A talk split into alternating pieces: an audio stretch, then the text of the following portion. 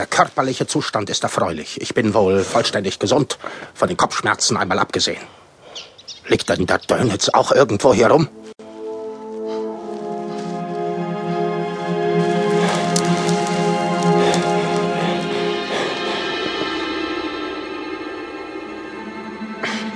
Was ist denn das für ein Opfer?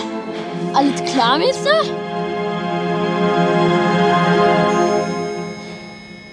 Ach, die Jugend. Die Jugend ist die Zukunft. Es hat der Jugend offensichtlich die Sprache verschlagen. Ja, das ist verständlich. Es ist schließlich eine ungewöhnliche Wendung im Tagesablauf eines jungen, noch nicht vollgereiften Mannes, den Führer in unmittelbarer Nähe zu erleben. Wo ist Bormann? Wer ist denn das? da? Bormann. Martin.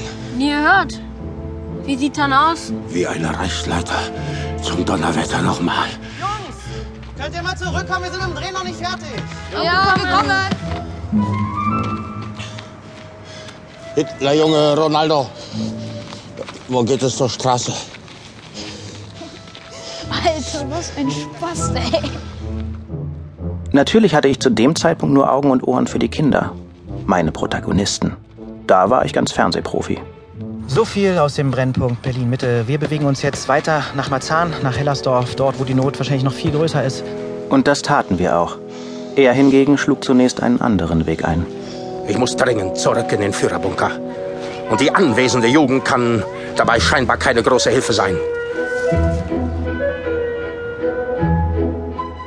Das Brandenburger Tor. Es gibt nicht viele Symbole, die passender hätten sein können. Preußisches Triumphtor, deutsches Nationalsymbol. Und ein Theater aus Bauchladenverkäufern, Straßenkünstlern und Touristen. Die Trümmer sind verschwunden, aber die Menschen scheinen gänzlich verrückt geworden zu sein.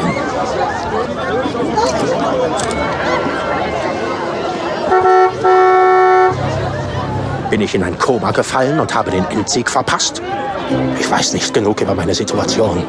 Ich brauche mehr Informationen. Können Sie mir sagen, wie es zur Reichskanzlei kommt? Σαμέγας, είσαι εκεί καντάς. Κοίτα λίγο από εκεί. Από εκεί κοίτα λίγο. Dringend den schnellsten Weg zur Είσαι αστικό στο Reichskanzlei. Βολκανόν. Wo geht es zur Reichskanzlei? Okay, verpiss dich. Sagen Sie mir bitte sofort, was zur Reichskanzlei geht. Das Überleben des deutschen Volkes steht auf dem Spiel. Mann, hast du eine Macke oder hast, Mann? Ich kann nicht reden, Mann. Ich bin eine Pantomime, Mann. Siehst du das nicht? Such den eigenen Platz, Mann. Alter, verpiss dich, Mann. Wirklich, Mann.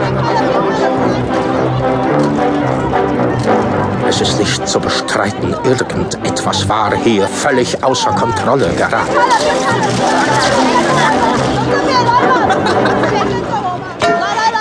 Das hatte er sich wahrscheinlich alles anders vorgestellt, obwohl ich seine Verwirrung sogar verstehen kann. An einem Zeitungskiosk las er das Datum auf der Titelseite. So unmöglich wie wahr. 2014. Sag mal. So gut. Die Finger davon. Die pure Ironie. Da kriegt er die erste grunddeutsche Ansage und fällt erst einmal in Ohnmacht. Nachdem an einem Kiosk am Brandenburger Tor das Rad der Geschichte erst einmal wieder ins Stocken gekommen, sprich ins Koma gefallen war, suchte ich am nächsten Morgen die Redaktion von MyTV auf. Morgen. Guten Morgen. Wie immer traf ich zuerst auf die Empfangsdame, Franziska Krömeier. Ganz in schwarz. Bleiches Gesicht, die Augen in Mascara getränkt, fette Kopfhörer auf den Ohren.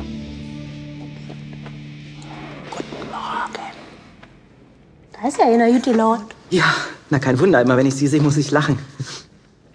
Also vor Freude.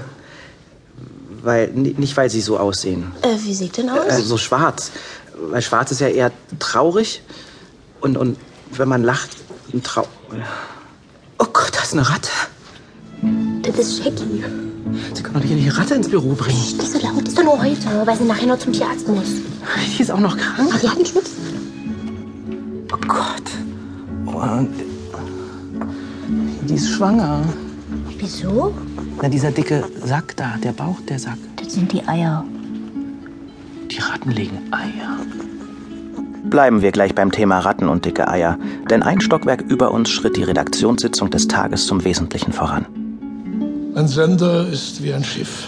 Es kann Unwetter und äh, Stürme und Flauten nur überstehen mit einem guten Steuermann. Inzwischen hat äh,